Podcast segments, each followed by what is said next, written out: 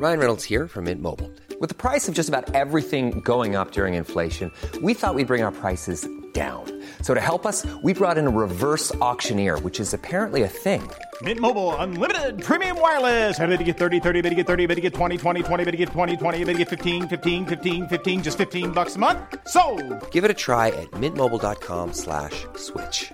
$45 upfront for three months plus taxes and fees. Promo for new customers for limited time. Unlimited more than 40 gigabytes per month. Slows. Full terms at mintmobile.com. Heraldo Podcast, un lugar para tus oídos. Regalazo. Los maestros recibirán un aumento salarial a partir de este año.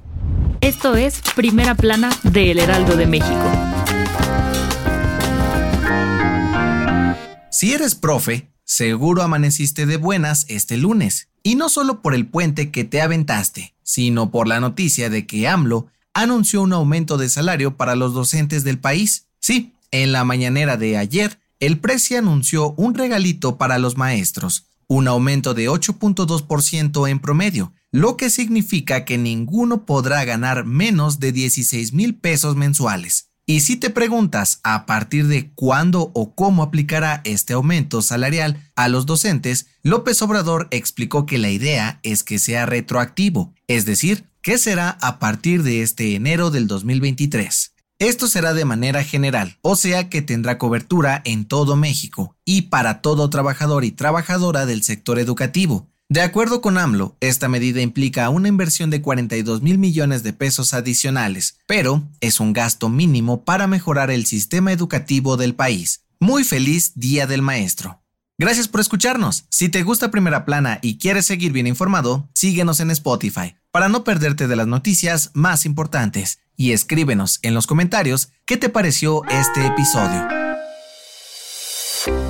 Las elecciones para la gubernatura del Estado de México están cada vez más cerca, y no solo serán históricas por las dos candidatas que se pelean el puesto, sino también porque serán las primeras en las cuales votan personas privadas de su libertad. Este lunes, cuatro penales comenzaron con el proceso anticipado de votación, en donde 997 reos ya emitieron su voto para elegir a la nueva gobernadora del Edomex. Pero ojo, solo pueden emitir su voto aquellos reos que no han recibido una sentencia condenatoria, pues aún conservan sus derechos constitucionales. En total se espera que sean 4.979 internos de 20 prisiones los que participen en este histórico proceso, el cual concluirá este viernes.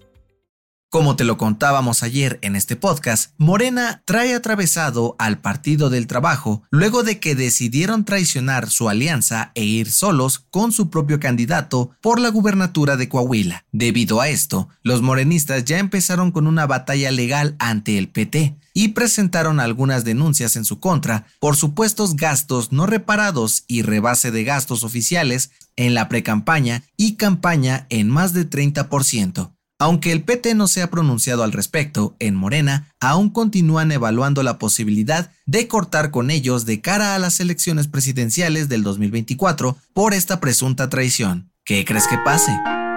En otras noticias, la Fiscalía General de la República informó que abrieron una carpeta de investigación contra Tomás Herón, ex titular de la Agencia de Investigación Criminal, y dos exfuncionarios más por la compra del sistema de espionaje Pegasus durante el sexenio de Enrique Peña Nieto, son acusados por los delitos de peculado, fraude equiparado, uso indebido de facultades y asociación delictuosa. En noticias internacionales, este lunes se reportó un tiroteo en Nuevo México, Estados Unidos, que dejó un saldo de al menos dos personas heridas y tres muertos, entre ellos el agresor. Aunque se desconoce la identidad del atacante, las autoridades investigan sus posibles motivaciones. Y en los deportes, se pelean por el machín. De acuerdo con medios internacionales, Bayern Múnich y el Borussia Dortmund de Alemania están buscando contratar a Edson Álvarez para la siguiente temporada. Ambos equipos estarían dispuestos a desembolsar hasta 40 millones de euros por el mexicano. El dato que cambiará tu día. Si pasas más de 10 minutos revisando tus redes sociales, es más que seguro que te cruces al menos una vez con la foto de un gatito. Y es que son los amos y señores del Internet, por encima de los perros. Sí, de acuerdo con un estudio realizado por la Universidad de Indiana, los michis son el animal más compartido en Internet con más de 26 mil millones de videos, imágenes y hasta memes, lo cual representa cerca del 15% del contenido digital a nivel mundial. Según los expertos, esto se debe a que son fáciles de fotografiar o grabar, porque suelen mantener poses.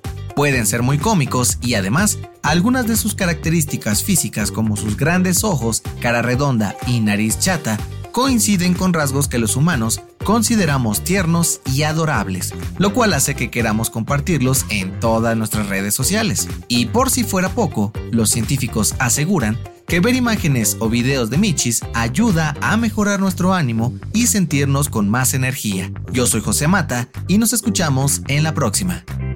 Esto fue Primera Plana, un podcast del Heraldo de México. Encuentra nuestra Primera Plana en el periódico impreso, página web y ahora en podcast. Síguenos en Instagram y TikTok como El Heraldo Podcast y en Facebook, Twitter y YouTube como El Heraldo de México. Hasta mañana.